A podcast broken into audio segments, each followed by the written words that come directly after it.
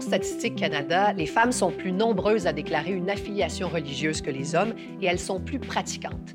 Pourtant, la discrimination est encore bien présente au sein des institutions religieuses. La grande question qu'on se pose aujourd'hui, les religions sont-elles sexistes et est-ce qu'il y a eu des progrès au cours des dernières années? Pour en discuter avec nous aujourd'hui, on reçoit deux invités. Anne Létourneau, qui est professeure à l'Université de Montréal, est une spécialiste, entre autres, de la représentation des femmes dans les textes bibliques, et Ozir Glacier-Adouche, qui est une historienne spécialiste de l'histoire des femmes dans l'islam et le monde arabe à l'Université Athabasca.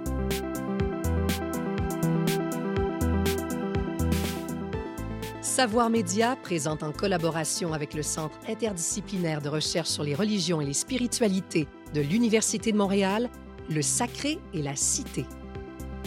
Les religions sont-elles sexistes? Animation, Myriam Wojcik. Réalisation, Sébastien Goyette.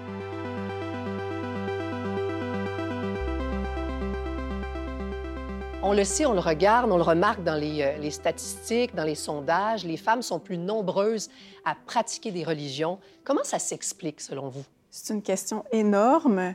Euh, il y a toute une recherche qui a été faite par le Centre de recherche Pew aux États-Unis sur cette question-là, puis qui propose différentes hypothèses. Euh, qui commence par l'hypothèse de la nature féminine que moi j'évacuerais tout de suite parce que pouvez-vous quand même nous l'expliquer? Bien, la nature féminine c'est que c'est que biologiquement les, les, femmes seraient constituées de telle manière qu'elles seraient plus euh, plus appelées à, à, avoir des pratiques religieuses, des croyances, etc. Puis ça, je pense qu'on peut discarter ça rapidement pour aller plutôt vers des facteurs sociaux. Puis encore là, bien, il y a différentes hypothèses, puis c'est une question énorme. Parmi les, données aussi statistiques que présente le Centre de recherche Pew, il y a l'idée que euh, ça varie aussi, euh, ces données-là varient aussi en fonction euh, du travail salarié. puis que l'écart qu'on voit entre les hommes et les femmes est beaucoup moindre quand les femmes sont sur le marché du travail à l'extérieur de la maison. Puis il y a aussi un, autre élément que je trouve super intéressant qui est un, concept qui s'appelle la sécurité existentielle. Donc, l'idée que les femmes sont, euh, sont davantage affectées par des questions de pauvreté, des rapports de pouvoir, de violence, etc., et que dans les domaines de la religion, elles retrouvent une forme de refuge euh, encore super important où elles se sentent sécurisées. Alors, moi, de mon côté, euh, l'idée de la nature féminine, etc., biologique, je suis tout à fait d'accord, c'est à évacuer.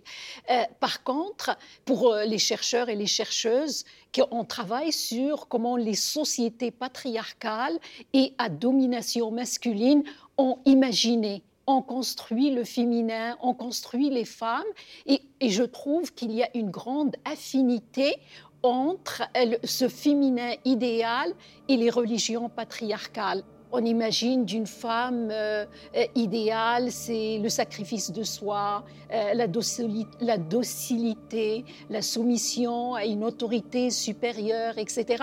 Et ça a beaucoup d'affinité avec, avec les religions patriarcales, avec un Dieu masculin, on est en soumission, etc.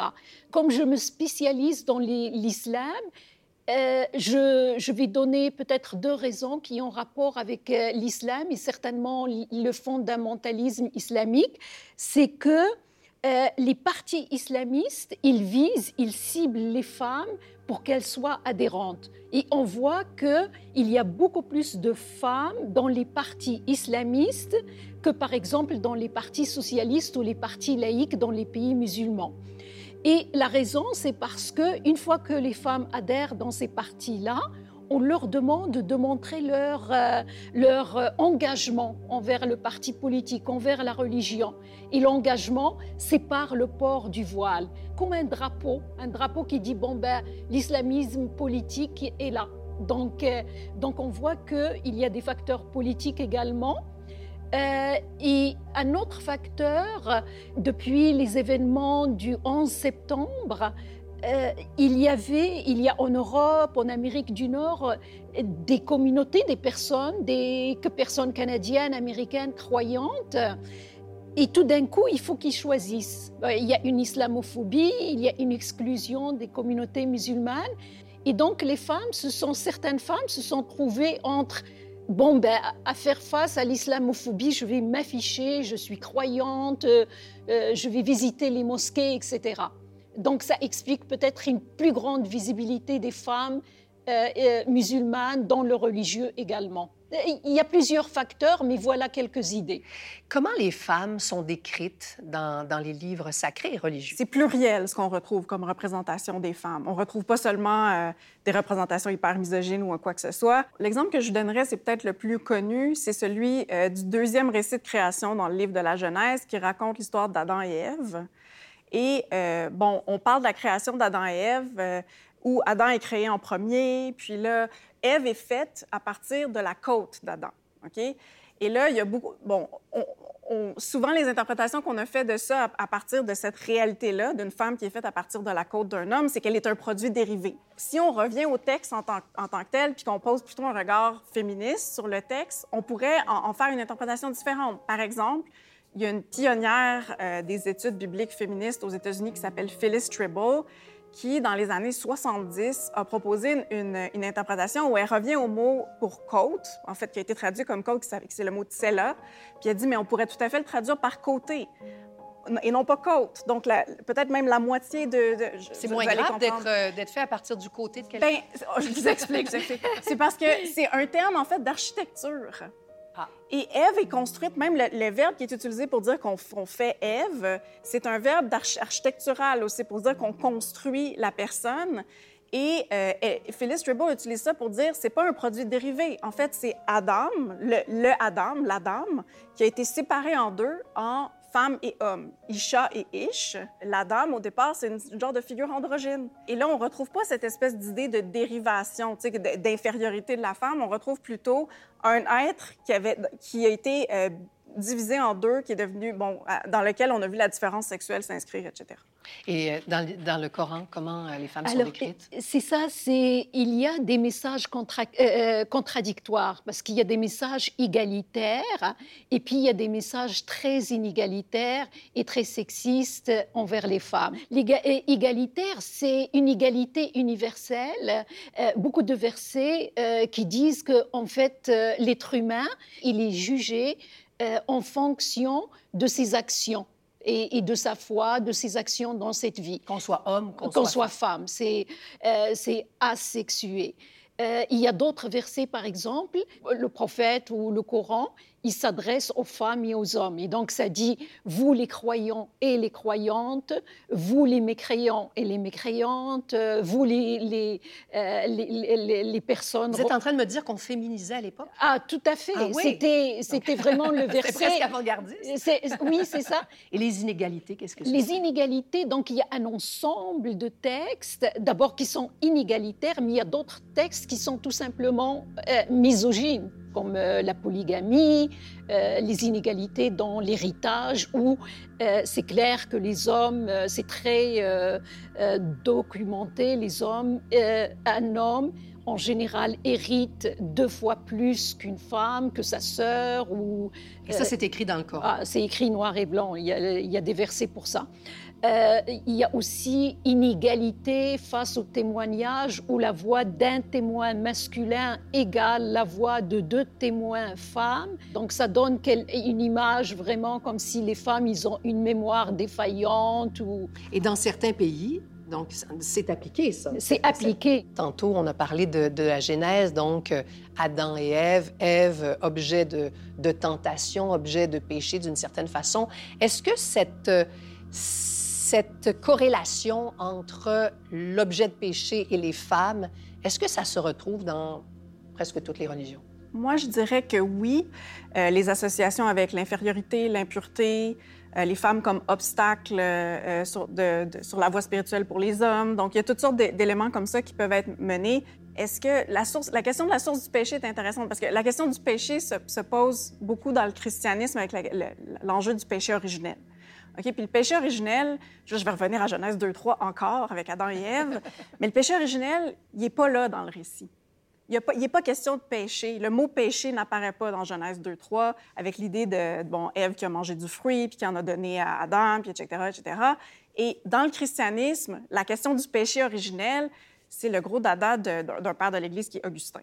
C'est Augustin qui a développé toute une théorie autour du péché originel Donc, parce que... quel siècle?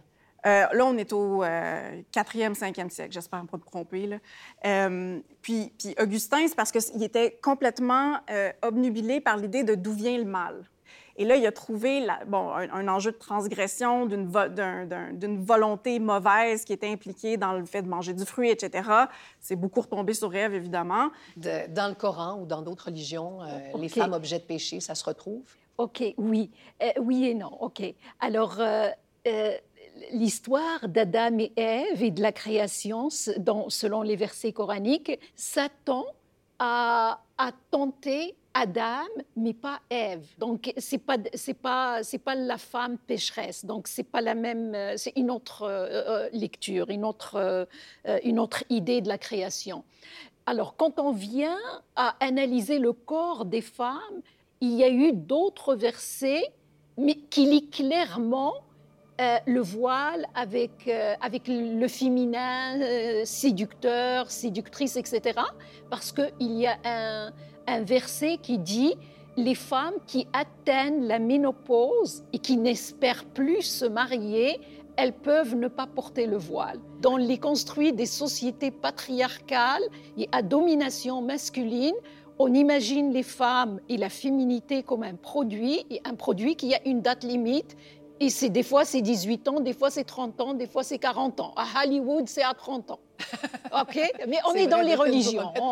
ouais. En perspective tout ça. Pour parler du bouddhisme, parce que moi aussi, je, me faisais une idée très romantique du bouddhisme.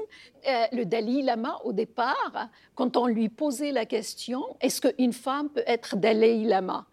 Et, et, puis, au départ, euh, il disait non, il faut naître un garçon pour être un Dalai Lama il faut gagner suffisamment en, bonne action, en karma, pour naître un gars, un garçon, un homme, pour arriver à être un Bouddha, illuminé, etc., être un Bouddha. Mais en tout cas, plus tard, euh, c'est 2013 ou 2012, je ne me rappelle pas l'année exacte, on a posé la question au Dalai Lama, est-ce qu'une femme peut être Dalai Lama? Il a dit, il a évolué, je le respecte, au moins il a évolué. Il a dit oui, du moment qu'elle soit attirante, sinon à quoi ça sert? Pour ça, ah oui. ça a provoqué... Pour être Dalai Lama, une femme pourrait l'être si elle est attirante, si elle est belle. Oui, ah, sinon à quoi ça sert? Ça a provoqué une telle euh, vague d'indignation, et puis je le respecte parce qu'il évolue. Il a réfléchi, il s'est excusé. Il, y a il y a différentes voies. Il y a des voies très égalitaires dans toutes les religions. Malheureusement, ces voies-là ne nous atteignent pas, elles n'arrivent pas à avoir le pouvoir. Donc les imams, euh, euh, euh, les, prêtres, les, les papes, etc., c'est vraiment des hommes. Et puis le Vatican, c'est une cité des hommes. L'Arabie saoudite, c'est tout le pouvoir entre les mains des hommes. Le sexisme est dans l'institution militaire, euh, il est dans le système judiciaire, euh, il est dans le langage et ainsi de suite. On peut avoir une émission juste sur ça.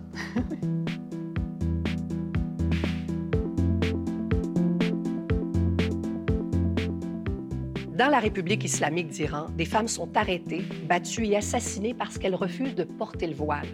Un peu plus près de chez nous, aux États-Unis, la Cour suprême vient de révoquer le droit à l'avortement. Partout sur la planète, les femmes revendiquent plus de droits. Mais est-ce que les revendications féministes sont faciles à concilier avec l'appartenance religieuse? J'ai hâte de savoir ce que les invités en pensent.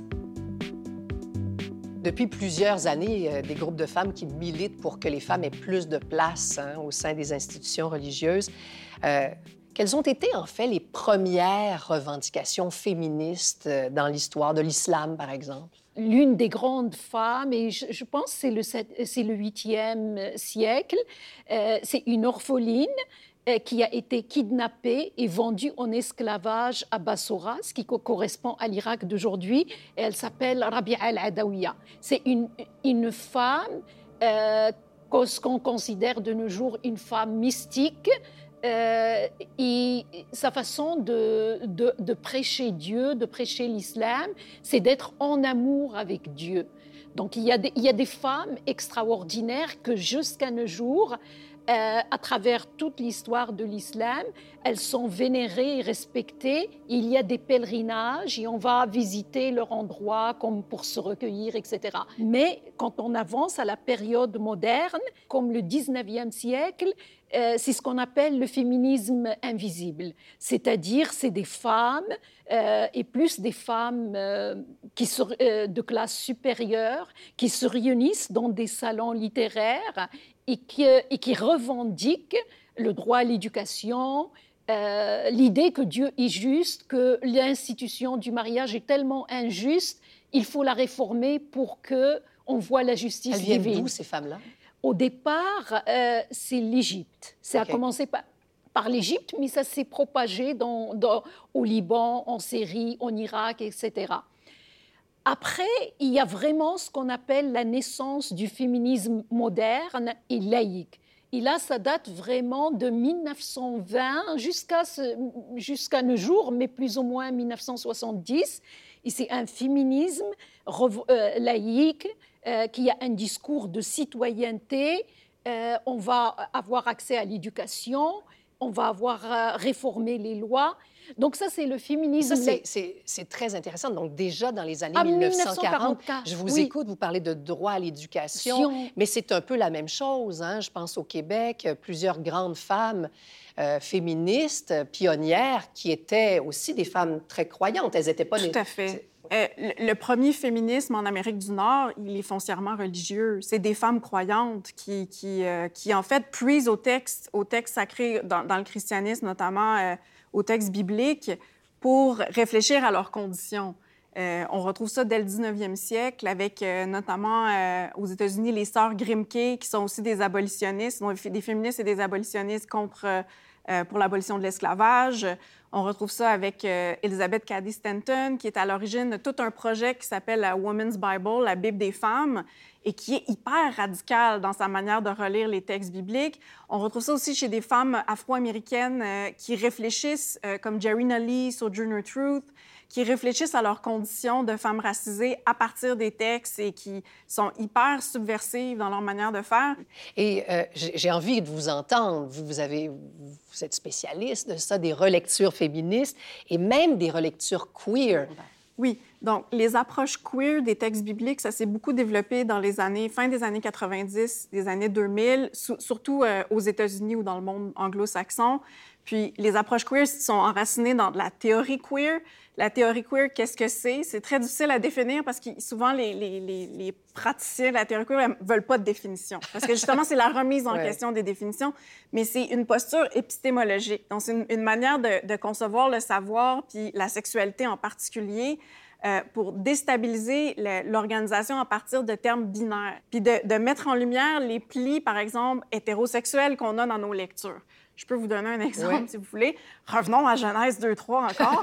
bon, euh, Dieu, est, Dieu est pas content. Adam et Ève ont désobéi. Puis là, il punit tout le monde. Il punit le serpent, il punit Adam, il punit, il punit Ève. Puis dans la punition d'Ève, il y a notamment l'idée que son désir va la diriger euh, vers son homme, puis bon, toute l'idée de procréation. Donc, mais le désir est comme dirigé contre, c'est comme si c'était contre elle. Et donc, il y, a des, il y a des biblistes queer qui ont dit, mais regardez comment c'est pas naturel, le désir hétérosexuel. faut forcer le désir d'Ève vers Adam. Euh, j'ai envie de vous poser la question, certains vont se le, vont se le poser à la maison, je le sens. Euh, est-ce qu'il n'y a pas un danger de transposer des concepts actuels à des réalités qui étaient complètement différentes au moment où elles ont été C'est un, un, reproche qu'on reçoit souvent quand on fait des approches féministes, des approches queer, des approches postcoloniales, de nous dire, mais c'est pas des enjeux qui sont dans les textes. Tout à fait. Euh, les questions qu'on pose aux textes aujourd'hui, c'est des questions du 21e siècle. Euh, puis il y, a une, une, autrice que j'aime beaucoup qui s'appelle Sandra Borenger, qui est une spécialiste notamment de l'homosexualité féminine en Grèce ancienne, puis qui dit toutes nos questions sont anachroniques nécessairement. Ok, les questions qu'on pose mais par ailleurs, de manière heuristique, ça nous permet de mettre en lumière certains aspects des textes auxquels on n'avait jamais pensé. Des interprétations féministes euh, du oui, Coran. Oui, tout à fait. Puis il y en a et plusieurs. La pionnière, c'est comme Amina Wadoud, et elle a fait justement une lecture euh, linguiste du Coran. Et puis elle dit à chaque fois que on pense que c'est masculin, le masculin, comme les croyants vont aller au paradis. Elle dit dans ce cas-là, on imagine juste des hommes parce qu'on ne sommes toujours dans des, contextes patriarcaux et avec le standard de l'humanité qui est un homme. Mais en fait, c'est à chaque fois qu'il y a un, mot euh, masculin, il faut penser que selon la structure grammaticale, linguistique, c'est les hommes et les femmes. Donc elle arrive à une interprétation très égalitaire du Coran, mais à partir de l'analyse linguistique. Euh, il y a Asma Barlas. Pour elle, il faut analyser l'esprit du Coran, euh, l'esprit du Coran à ce temps-là. Et elle revient à des, à des versets problématiques comme l'héritage, et elle dit, à l'époque, euh, on parle de 1400 ans, 1500 ans, les femmes elles-mêmes, euh, avant l'islam, elles étaient un produit d'héritage au même titre que le bétail, que le meuble, quand le conjoint mourait, son frère héritait de la conjointe de la maison de tout. Et donc, quand le Coran a donné aux femmes la moitié de ce qu'un homme hérite, c'est dans le sens de la réforme dans le sens d'aller vers plus d'égalité. Aujourd'hui, quelles sont les principales, on ne peut pas toutes les donner, mais quelles sont les principales revendications féministes au sein des institutions religieuses, chez les chrétiens? Chez les chrétiens, chrétiennes, bon, il y, en a plusieurs, mais une des plus importantes, c'est l'accès au ministère ordonné. Euh, l'accès à la prêtrise pour les femmes, puis l'accès au diaconat. Euh, puis ça avance, ça avance pas, là, ça avance pas du tout. Euh, on pourrait même parler d'une porte verrouillée sur cette question-là, ce qui fait en sorte que... Euh, puis, là-dessus, les, études de mes collègues théologiennes ou sociologues de la religion au Québec sont super importantes. Marie-André Roy, Denise Couture qui montrent en fait que euh, les, choses sont, loin de s'être améliorées, puis qui sont même critiques du pape François. Mais oui, j'allais même, j'allais vous dire, il n'y avait pas, il y a pas eu une certaine ouverture, en tout cas dans les communautés religieuses locales ici dans les années oui, 70. Tout à fait. Oui, oui, oui. 70-80, euh, il y a eu, il y a eu du, beau dialogue d'établi entre des femmes chrétiennes féministes et euh, des évêques. Il y avait vraiment des moments de rencontre, des conférences au Québec, etc. Puis je pense que ça a donné beaucoup, beaucoup d'espoir aux femmes qui ont présenté une liste de revendications, etc., dont l'accès au ministère ordonné. Et là, depuis, euh, depuis bon, les papautés, Jean-Paul II, Benoît XVI, verrouillé à double taux. Les principales revendications féministes dans l'islam.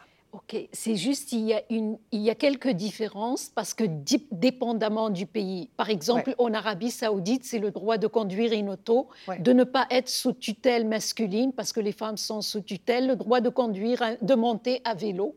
Euh, en, Iran, en ce moment, c'est le voile, mais en général, c'est euh, l'éducation. Euh, et puis euh, les réformes dans le mariage, le divorce, l'égalité à l'héritage qui revient souvent, parce que ce qui se passe, c'est que les lois sont faites de telle sorte que quand un conjoint décède et qu'il n'a pas de garçon, la mère et les, et les, filles se retrouvent à la rue. Elles peuvent être des sans-abri. Donc l'héritage, c'est très, très important la violence, la violence domestique, la violence dans la rue, c'est un gros point également.